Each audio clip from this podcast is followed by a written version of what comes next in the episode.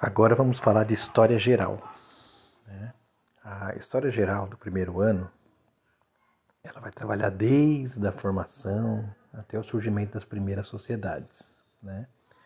Então é importante entender que a gente estuda essa história através da arqueologia, dos objetos antigos, do carbono 14, que é um instrumento que pela cor consegue identificar o tempo das peças, né?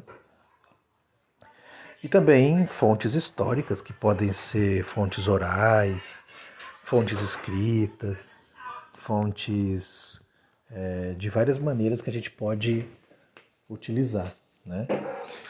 É, Para começar a entender um pouco disso, é importante perceber que o homem, de uma maneira geral, ele foi evoluindo ou se adaptando à natureza a partir dos seus fracos argumentos físicos, né, ou características físicas. O homem, como um animal curvo, com pouca mobilidade, com o cérebro ainda pequeno, ele precisava se juntar em bandos para conseguir a sua alimentação. Então ele era nômade, né, vivia caminhando aí através da, das savanas africanas para buscar os seus alimentos.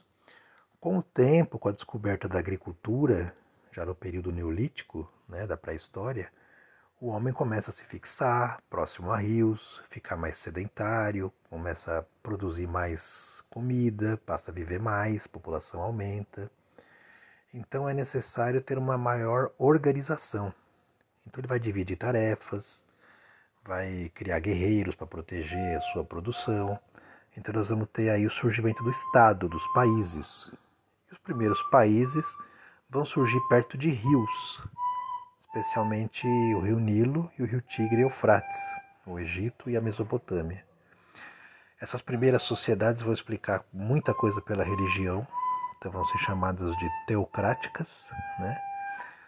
É, no Egito vai ter uma característica muito forte do culto à morte, né? porque a morte para eles era a vida, então por isso você tem a construção de grandes pirâmides que visam servir como túmulos Aliás, foram obras de uma engenharia incrível, é, em muitas partes dela inexplicada até hoje, né? e a única sétima maravilha do mundo antigo que ainda está em pé. Né? E além de Egito e Mesopotâmia, outras civilizações vão surgindo perto da água, civilizações mais antigas, Egito, Mesopotâmia e China.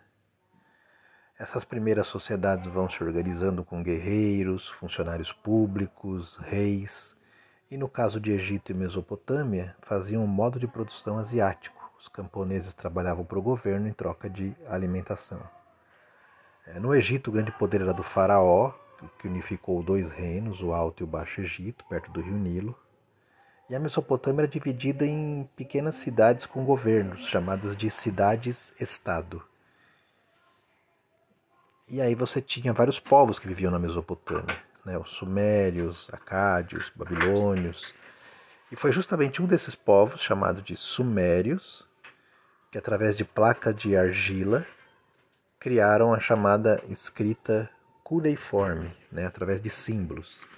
E a partir do momento que o homem desenvolve a escrita, ele passa então de uma fase antiga da história chamada de pré-história para a idade antiga já como Homo sapiens, já como homem que se comunica muito melhor, já dominando as técnicas da escrita.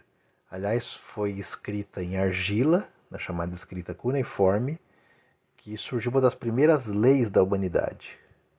O Código de Hammurabi com a famosa Lei de Talião, olho por olho, dente por dente.